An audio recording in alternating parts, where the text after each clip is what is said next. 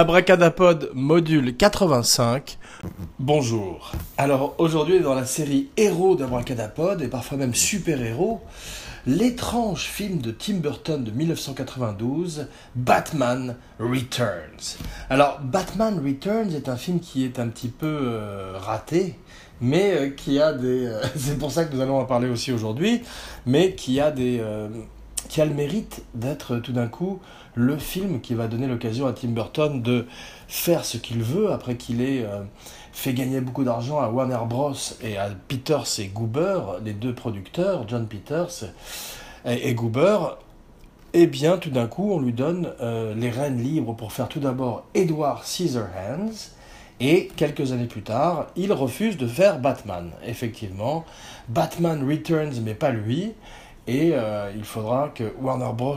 Lui fasse non seulement un pont en or, mais également lui donne la totale liberté artistique qu'il lui avait manqué sur le premier épisode. Et c'est pour cette raison qu'aujourd'hui Abracadapod a voulu s'intéresser de plus près à ce film, qui a beaucoup plus peut-être de défauts que de qualités, mais dont les qualités sont tellement flamboyantes qu'elle mérite à elle seule une émission spéciale. Alors, une émission spéciale avant bien sûr le retour de Dopa, Dopa l'émission spéciale que je fais avec mon frère, un peu spécial lui aussi, Gilles Weber.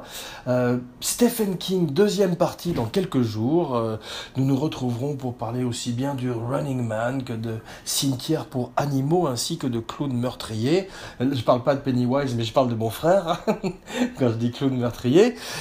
Donc rendez-vous très vite avec Gilles Weber pour de nouvelles aventures de Dopa avec Dopa 9, Stephen King, Part 2. C'est de plus en plus long les titres. Donc aujourd'hui, Abracadapod, un podcast sur la magie du cinéma et la magie du cinéma de Noël. Parce qu'effectivement, l'étrange film de Tim Burton est un film de Noël. Un film où tout d'un coup on a l'impression qu'il a pris les décors de Edward Scissorhands, la neige, ainsi que les décors, de son film suivant qui serait euh, The Nightmare Before Christmas, qui est un film d'animation qu'il ferait avec le grand euh, et qui lui prendrait plus de 4 ans. Donc euh, il était probablement déjà en train de travailler dessus en 92 au moment de Batman Returns. Eh bien, euh, il reprend ces mêmes décors de neige et ce même côté euh, chant de Noël. Et c'est une des belles choses du film car ça fait penser un petit peu également au dessin de Chas Adams de la fameuse famille Adams. Alors, comme souvent, notre histoire commence aujourd'hui à la fin des années 30 avec la création de Batman par Bob Kane, beaucoup aidé par euh, Bill Finger et Jerry Robinson.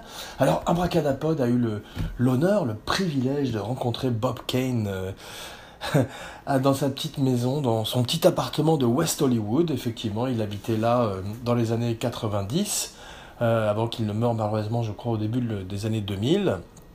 Et il y avait un magnifique tableau qui trônait dans sa dans son salon euh, de Batman en train d'affronter le Joker qu'il avait peint lui-même. Le jeune Abracadapod est très ému de rencontrer un de ses héros. Effectivement, Abracadapod, Abracadabatman, ça ne fait qu'un seul, Abracadabat. C'est beaucoup moins bien, euh, car euh, tout petit déjà, Abracadapod euh, est tombé dans la potion magique. Ah non, ça c'est une autre bande dessinée. Mais non, Abracadapod se réfugie dans l'Abracadabat Cave, dans la Pod Cave, tout simplement, pour se déguiser en podcaster. C'est un hommage direct à Bruce Wayne et à Batman, qui reste le héros préféré, euh, euh, peut-être même le super-héros, bien qu'il n'ait pas de pouvoir. Son seul pouvoir, c'est sa fortune et euh, le fait qu'il a fait beaucoup de sport quand il était plus jeune et qu'il est parti aussi au Tibet apprendre à se battre avec une bande de ninjas qui s'appelle, je crois, The League of Shadows, comme on l'a vu dans les films de Nolan. En particulier dans le premier et dans le dernier, qui sont euh, Batman Begins et The Dark Knight Rises, et euh, pas The Dark Knight qui est le préféré à ce jour d'Abracadapod. Mais aujourd'hui, ça n'est pas The Dark Knight, ça n'est pas le deuxième film de Nolan, mais le deuxième film de Burton dans la série de Batman. Ce qui est intéressant de voir, c'est qu'effectivement, euh, souvent un metteur en scène qui a fait un succès avec le premier film d'une franchise, ou bien on le remplace euh, parce qu'il a des exigences trop fortes, ou bien il est tellement attaché au film qu'on lui donne tout d'un coup la carte blanche qu'il n'a pas eue, ou la carte noire avec Batman, qu'il n'a pas eue avec le premier film. Un petit peu comme le parrain également avec euh, Coppola, ou tout d'un coup avec le deuxième, il n'avait pas euh, complètement le, studio qui lui soufflait dans la nuque, et plein de mémos toute la journée, plein de mémos d'amour toute la journée. Voilà. Donc Tim Burton libre. Bob Kane est une fois de plus consultant sur le plateau, euh, mais Tim Burton amène le film beaucoup plus, une fois de plus, vers l'expressionnisme allemand, vers le, gothique, vers son amour des, dessins animés de Max Fleischer et également de Fritz Lang, puisqu'on voit que son Gotham, qui a un petit peu changé, depuis la dernière fois. La dernière fois, il a tourné à Pinewood, le premier Batman, dont Abracapod va parler un petit peu également, fatalement. Euh, eh bien, a été tourné à Pinewood avec un magnifique décor de Anton Furst. Alors, Anton Furst, il avait créé la Batmobile.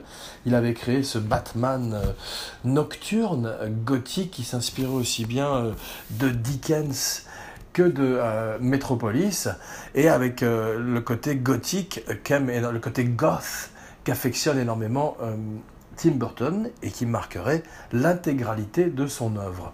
Euh, Anton, Furst, malheureusement, se suicide entre les deux films, donc il est remplacé par euh, quelqu'un d'autre qui est bien aussi, puisque le film euh, n'a aucun problème en termes d'esthétique. bien qu'effectivement il fasse terriblement film de studio, le film est tourné à Los Angeles, le précédent est tourné en Angleterre dans des, dans des hangars gigantesques de Pinewood, où on fait souvent les James Bond.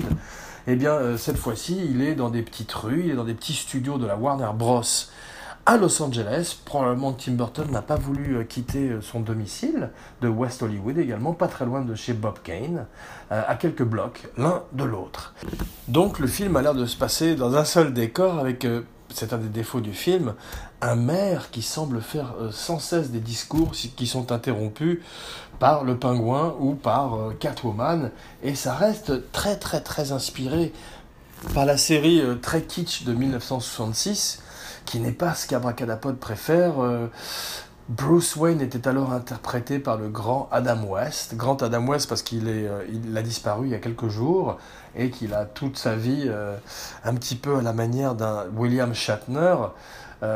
Très bien représenté le personnage de Batman comme Shatner avait très bien représenté le personnage du Captain Kirk auprès des geeks, dont Abracadapod, Abracadageek fait partie. Alors, Adam West, Burt Ward, c'était une série télé de pop art très colorée, boom, kapow, kabang. À part euh, la très très belle Julie Newmar euh, en Catwoman, le grand Burgess Meredith en Pingouin et peut-être euh, Ed Gershwin, je crois qu'il s'appelait en Riddler, César Romero euh, est toujours formidable, mais cette fois-ci, il n'était pas très crédible en, Joker, en Clown Prince of Crime.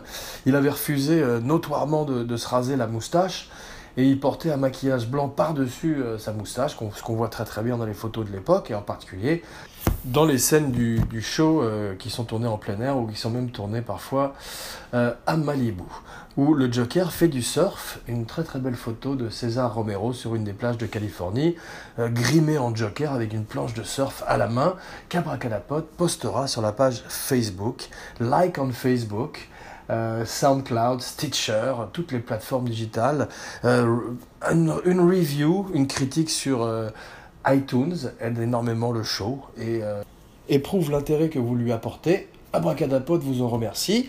It's not about the money, it's about sending a message. Everything burns. Donc, euh, Batman Returns, Abracadapod Returns, euh, beaucoup d'acteurs ont voulu jouer euh, le pingouin, le nouveau méchant.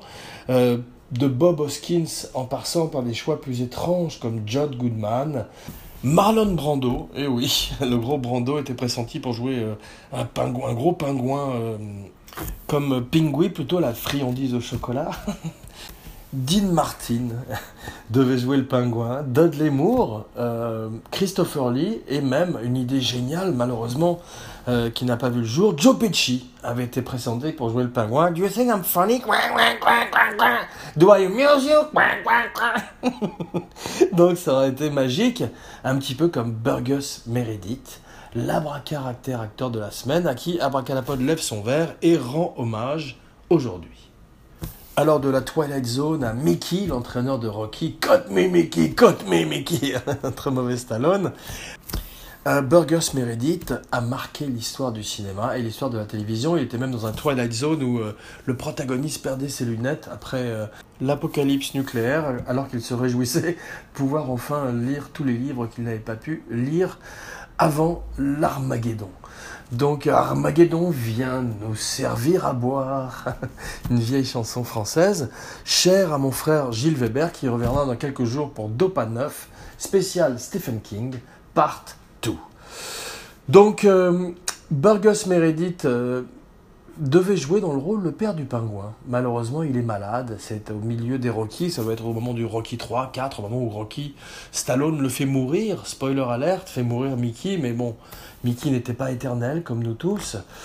Euh, le deuxième Mickey le plus célèbre, après Mickey Mouse, tout d'un coup, ne peut pas faire le père du pingouin, d'une souris ou à un pingouin il n'y a qu'un pas.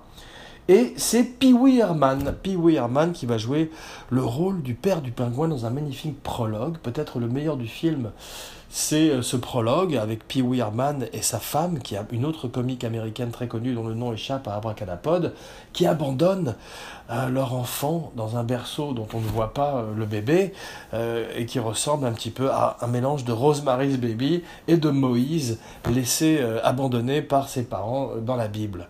Donc le film a des côtés bibliques très forts, mais très dark aussi. On lui a reproché d'être beaucoup plus dark que le Batman précédent. C'est vrai, euh, en particulier dans son imagerie, puisque le pingouin de Bob Kane, le pingouin qu'on avait vu jusqu'à présent, qui était une espèce de cambrioleur avec un long nez, un chapeau haute forme, un cigare, euh, un fume-cigarette dans la bouche et des parapluies meurtriers, se retrouve tout d'un coup beaucoup plus près des monstres de Frix, des monstres de foire.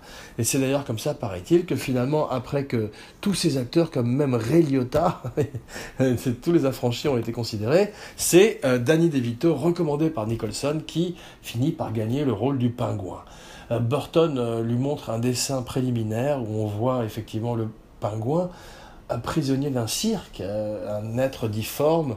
On n'est pas loin du fantôme de l'opéra de Gaston Leroux, on n'est pas loin effectivement, comme je disais, des monstres de Todd Browning, le chef-d'œuvre Frix de 1932, la recommandation de la semaine d'Abracadapod, où tout d'un coup, Todd Browning, un grand metteur en scène qui a fait également Dracula, et qui a lui-même euh, commencé au cirque, où il était euh, acrobate et clown, je crois, offre une espèce de, conte de fées euh, noir, qui est une réponse directe à Murnau, avec son Nosferatu, mais aussi bien également à Fritz Lang, et également à Victor Hugo, avec ses monstres comme Gwynplaine, l'homme qui rit, qui avait été porté quelques années auparavant en film muet à l'écran de manière magnifique, je crois, par Karl Freund, le chef opérateur de la momie, le metteur en scène de la momie d'ailleurs, et le chef opérateur de Fritz Lang, et euh, également euh, Quasimodo, bien sûr, Notre-Dame de Paris, avec le grand Lon Chaney Senior, l'homme aux mille visages. Alors, Batman Returns a cet euh, héritage de monstres, cet héritage du noir et blanc, des films muets, c'est ce qui est beau dans le film, c'est ce qui est beau dans les cadrages parfois, et dans la façon dont on traite le pingouin comme un monstre de foire qui est beaucoup plus noir et, euh, horrifiant que l'original, et ce qui d'ailleurs horrifie euh, les ligues parentales de l'époque, je crois Tipper Gore en tête, qui avait essayé de faire arrêter euh, NWA et peut-être même plus tard Marilyn Manson et certains jeux vidéo. Eh bien, tout d'un coup, McDonald's, qui a un deal avec avec le studio, est obligé de retirer euh, le visage horrible du pingouin qui mange le nez de quelqu'un dans le film. Le film est assez dark quand même, même si aujourd'hui c'est, c'est plus un cartoon qu'autre chose. Après, en particulier les films de Nolan et aujourd'hui ceux de Zack Snyder, c'est un étrange film euh, gothique qui euh, restera comme atypique dans l'œuvre de Burton et dans l'œuvre de Batman. Donc euh, c'est quand même d'ailleurs intéressant que, Burton, avec son euh, Final Cut, cette liberté qu'il a tout d'un coup sur le film, puisse se permettre euh, tout d'un coup d'imposer une vision très, très dark et qui finalement permet de vendre beaucoup moins de jouets que ne le souhaiterait Warner Bros. Parce qu'effectivement, en 89, ça avait été la Batmania, ça avait été quelque chose d'énorme. Les, les, Américains, les beaufs américains se, se, rasaient la tête en forme de, chauve-souris à l'époque.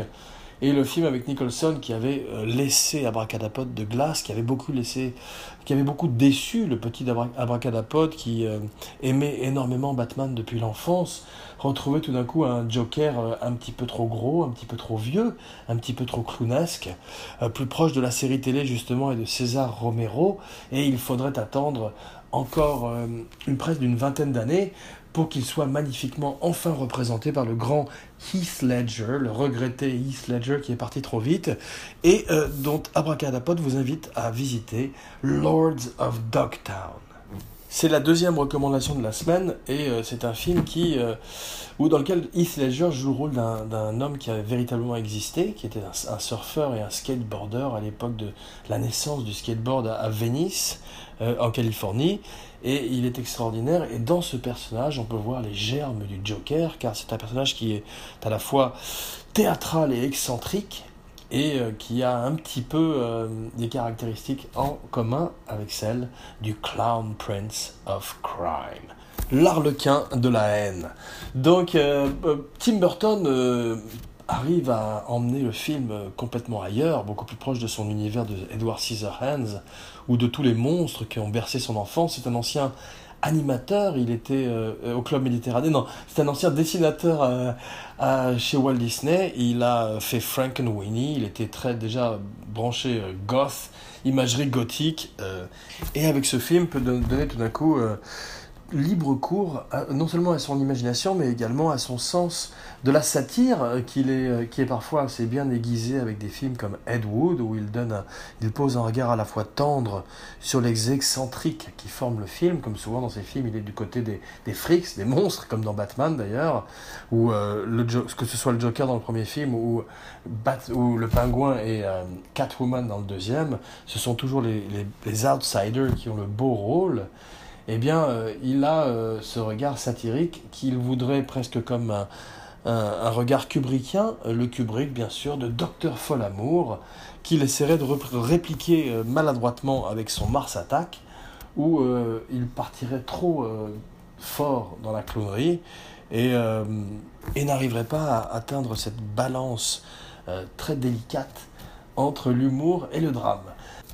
Le film connaît plusieurs incarnations, il y a plusieurs scénarios. Robin est censé être joué par Marlon Wayans des Wayans Brothers, qui viennent de In Living Colors, un show euh, très drôle concurrent de Saturday Night Live, un petit peu comme Mad TV, qui était très bien aussi à l'époque.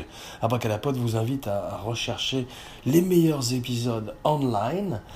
Et euh, de façon intéressante, à la manière d'Hollywood, Marlon Wayans serait payé aussi bien pour Batman Returns que pour le suivant Batman Forever, qui est un très mauvais film, qui euh, marquerait le début de l'ère Schumacher, Joel Schumacher, un metteur en scène qui est capable de films intéressants comme 8 mm, euh, et qui est capable de films terribles comme Batman et Robin, mais qui finalement sont dans la lignée de tous ces Batman pré-Nolan qui, qui n'arrivent pas à se démarquer euh, des films, de la série de télé plutôt, pardon, des années de, de 1966, et de son côté campy, de son côté kitsch, car euh, tous ces metteurs en scène l'ont vu jeune, et pour eux, Batman, ou du moins un homme qui s'habille en chauve-souris, est difficile à intégrer euh, au sein d'un film réaliste, et on verrait d'ailleurs que Nolan aurait du mal par la suite à justifier le fait que son héros s'habille comme une chauve-souris pour partir se battre contre le, contre le crime. Euh, Catwoman. Catwoman, c'est un personnage qui est également date euh, des origines de Batman, à la manière du pingouin. Elle est arrivée euh, au début des, années 40 et à la fin des années 30. Et elle est au départ une espèce de, voleuse de, diamants, de cat burglar, de voleuse d'hôtel. Elle a toujours eu euh, un côté ambigu euh, dans l'univers de DC, en particulier dans la bande dessinée. Elle était euh, souvent du mauvais côté, du côté criminel, et Batman parfois l'a ramenée du bon côté. Elle souvent elle montrait quand même euh, qu'elle avait du cœur et finissait par se racheter elle-même avant la fin de l'épisode. On verra que c'est un petit peu le cas dans le film d'ailleurs et qu'elle deviendrait par la suite carrément même dans sa dernière interprétation cinématographique une héroïne, euh, en tous les cas dans son euh, film solo terrible avec Ali Berry où elle jouait une Catwoman particulièrement ridicule dans un film dont nous ne parlerons pas aujourd'hui par respect pour tous les gens impliqués dans l'affaire. Donc euh, Sean Young a voulu jouer, le rôle. Elle est, euh, elle est arrivée au studio habillée en Catwoman. Elle, a défoncé la porte du bureau de Tim Burton. À l'époque, euh, c'était près avant 9-11, le 11-9, 9-11. Et effectivement, la sécurité était beaucoup moins renforcée. Tim Burton a eu très peur. il a fait intervenir la, sécurité, un, vieil homme qui, était dans sa guérite et qui a escorté une Sean Young, la la belle réplicante de, de Blade Runner, euh, vers la porte, habillée avec un costume euh, de Catwoman d'Halloween. Euh, finalement, Annette Bening est castée, elle est enceinte de Warren Beatty et finit par refuser de faire le rôle qui est très physique. Meryl Streep est trop vieille, selon Tim Burton. Beaucoup d'autres actrices comme Susan Sarandon, Demi Moore, et même Nicole Kidman ont failli avoir le rôle. Nicole Kidman reviendrait sur Batman Forever, c'est pas ce qu'il y a de pire. Elle est très belle en rousse. Euh, Val Kilmer est pas mal, mais c'est le début de cette ère euh, encore plus parodique de Batman qui s'ouvrirait avec Joel Schumacher qui a fait un autre film peut-être intéressant à revisiter qui s'appelle Falling Down avec Michael Douglas, le Ant-Man original pour nos plus jeunes auditeurs. Alors le film voit le retour du grand Danny Elfman. Euh, sa musique est encore plus belle que la musique qu'il a faite pour Batman. Euh, elle a ce côté également gothique et embrasse parfaitement l'univers de euh, Tim Burton. Ils feraient beaucoup de films ensemble pour notre plus grand plaisir.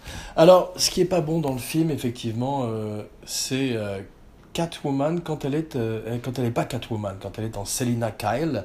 Michelle Pfeiffer joue le rôle d'une petite euh, secrétaire qui est martyrisée par euh, Christopher Walken, dont on va parler dans un instant. Il ne nous il n'échappera pas à Abracadapod.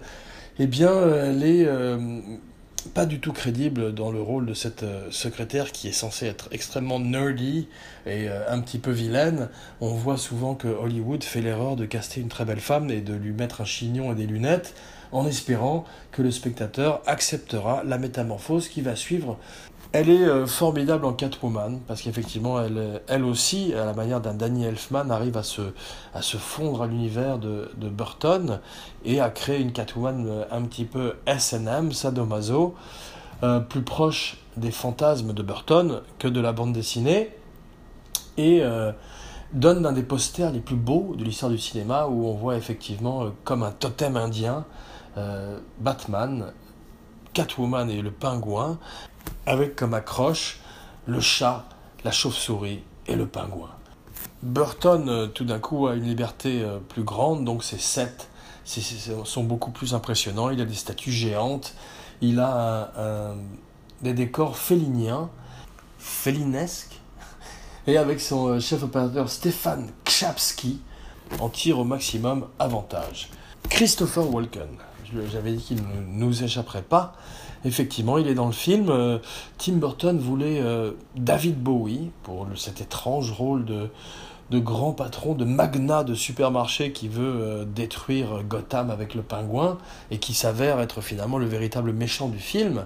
C'est là où Tim Burton, qui est un outsider, se veut tout d'un coup également un rebelle, et euh, un rebelle s'attaquant à la machine, à la machine politique, à la machine économico-industrielle américaine. Représenté par Max Schreck, Christopher Walken, qui une fois de plus remplace au pied levé David Bowie, qui euh, finalement Christopher Walken doit toute la deuxième partie de sa carrière à David Bowie, puisqu'effectivement euh, David Bowie a également refusé le très mauvais James Bond, qui s'appelait je crois For Your Eyes Only, et euh, dans lequel euh, Grace Jones et lui affrontaient un Roger Moore déjà très très vieux et euh, très fatigué. Malheureusement, ce qui nous amène sur le champ à une des rubriques préférées d'Abracadapod, car c'est une rubrique de riff, de riff pur, une rubrique qui s'intitule Cette abracadannée-là, mais qui pourrait également s'intituler Les riffs de la nuit. Donc, à propos de monstres, Dracula revient. N'ayez pas peur, c'est celui de Coppola. Bram Stoker euh, est dans le titre. Bram Stoker Dracula. Coppola euh, signe euh, peut-être son dernier bon film, son dernier grand film, avec Gary Oldman, qui n'était pas son premier choix, une fois de plus, c'était Daniel Day-Lewis. Et parce que Daniel Day-Lewis avait joué le personnage du Count Dracula à Londres, il avait refusé la proposition de Coppola et c'est Gary Oldman qui avait fini par faire le rôle de façon brillante d'ailleurs. Donc euh, revisitez le film si vous ne l'avez pas vu, il a beaucoup de, fautes, beaucoup d'erreurs, un petit peu à la manière de Batman Returns, mais il marque quand même la patte d'un très grand metteur en scène, encore euh, au sommet de sa force. Alors, euh, c'est le moment où Abracadapod arrête de voir des dessins animés, donc nous ne parlerons pas d'Aladin, qu'Abracadapod n'a pas vu, sauf pour dire que euh, Walt Disney, ces jours-ci, euh, recycle tous ses dessins animés avec des versions live action, plus ou moins bonnes. Abracadapod n'en a vu aucune, car Abracadapod n'a que faire de La Belle et la Bête, si ce n'est pas fait par Jean Cocteau. Eh bien, euh, d'ailleurs, Abracadapod n'a que faire de La Belle et la Bête, même par Jean Cocteau. il faut pour être un petit peu honnête. Basic Instinct. Alors, euh, Verhoeven signe son chef-d'œuvre. Effectivement, euh, il, sa perversion sexuelle, tout d'un coup, rivalise avec celle d'Alfred Hitchcock. Et il nous offre une blonde glaciale digne des films du gros Alfred, comme se plaisait à l'appeler sa femme dans le privé. Donc, euh, Sharon Stone euh, signe un des plus grands rôles de sa carrière, peut-être le plus grand rôle. Elle reviendrait de façon spectaculaire avec Casino, spécial Casino, euh, Abracadapod, un podcast sur la magie du cinéma. Eh bien, Sharon Stone dans Basic Instinct est tout d'un coup une espèce de, de Grace Kelly, mais de Grace Kelly des années 90, face à un Michael Douglas dont nous parlions précédemment, également au, sommet de sa forme et euh, en prédateur sexuel. Il en a joué beaucoup d'ailleurs dans les années 90, que ce soit même son personnage de Gordon Gecko dans Wall Street jusqu'à Basic Instinct en passant par Fatal Attraction. Il a été souvent au centre de, de psycho-sexual thriller, bien plus intéressant que Eyes Wide Shut, qui est également un film euh, un petit peu de la même famille. Alors, un autre très grand film sort cette année-là, le plus grand film de Rob Reiner, qui en a fait quelques-uns d'ailleurs, euh, de Spinal Tap en passant par euh, même Misery, qui n'est pas complètement réussi, mais qui marque quand même euh, le moment où il change de catégorie en tant que metteur en scène, et eh bien son plus grand film restera A Few Good Men. Un autre film qu'Abracadapod vous invite à revisiter avec une des plus belles performances de Jack Nicholson. Le Joker, il a raté son rendez-vous avec le Joker, mais il n'a pas raté son rendez-vous avec le colonel Jessup, euh, des Marines euh, qui, face à Tom Cruise et Demi Moore, également pressenti pour Catwoman, euh, offre une performance spectaculaire. Il a des scènes fantastiques face à Tom Cruise, qui tout d'un coup montre que face à un autre géant, avant il avait affronté Paul Newman et Dustin Hoffman, qui a refusé le pingouin d'ailleurs. Abracadapod aurait beaucoup aimé voir Al Pacino dans le rôle du pingouin. Ouah Ouah Oh ça aurait été très spectaculaire. Donc, euh, Unforgiven, cette année-là aussi, Clint Eastwood signe son opus, son western magnifique, son western crépusculaire, son hommage à Don Siegel, son hommage à Sergio Leone. En parlant d'hommage, euh, Sam Shepard, un autre cowboy, est mort aujourd'hui. Jeanne Moreau aussi, une autre cowgirl qui a été magnifique dans Monte Walsh face à Lee Marvin, un des westerns préférés des années 70 d'Abracadapod et la dernière recommandation du jour. Donc euh, Unforgiven, Gene Hackman, Morgan Freeman, qui quelques années plus tard deviendrait le Q de Batman, de Christian Bale dans les chefs-d'œuvre de, Christopher Nolan, dont Abracadapod n'a toujours pas vu le Dunkerque, et qu'Abracadapod va aller voir dans les jours qui viennent en IMAX ou en 70 mm, comme il se doit. Donc le dernier des Mohicans, Abracadapod ne l'a pas vu, mais je crois que c'est un des meilleurs films de Michael Mann. Euh, le meilleur film de Michael Mann, selon Abracadapod, reste aujourd'hui The Insider, avec une fois de plus Al Pacino avant qu'il ne devienne une caricature de lui-même, et le grand Russell Crowe dans une de ses plus grandes performances. Alors, euh, le petit Quentin Tarantino euh, vient à la vie avec Reservoir Dogs cette année-là avec euh, Tim Roth, avec Steve Buscemi, avec le grand Harvey Keitel et bien d'autres. Il redonne ses lettres de noblesse au film noir, un film noir ensoleillé, californien, tel qu'Abracadapod les affectionne. David Fincher rate son coup avec Alien 3. Rendez-vous raté, il faudrait attendre quelques années plus tard avec Seven, pour qu'ils reviennent et qu'ils finissent par transformer l'essai. The Crying Game euh, est un film très intéressant, un film qui a beaucoup fait parler de lui, en particulier pour son twist.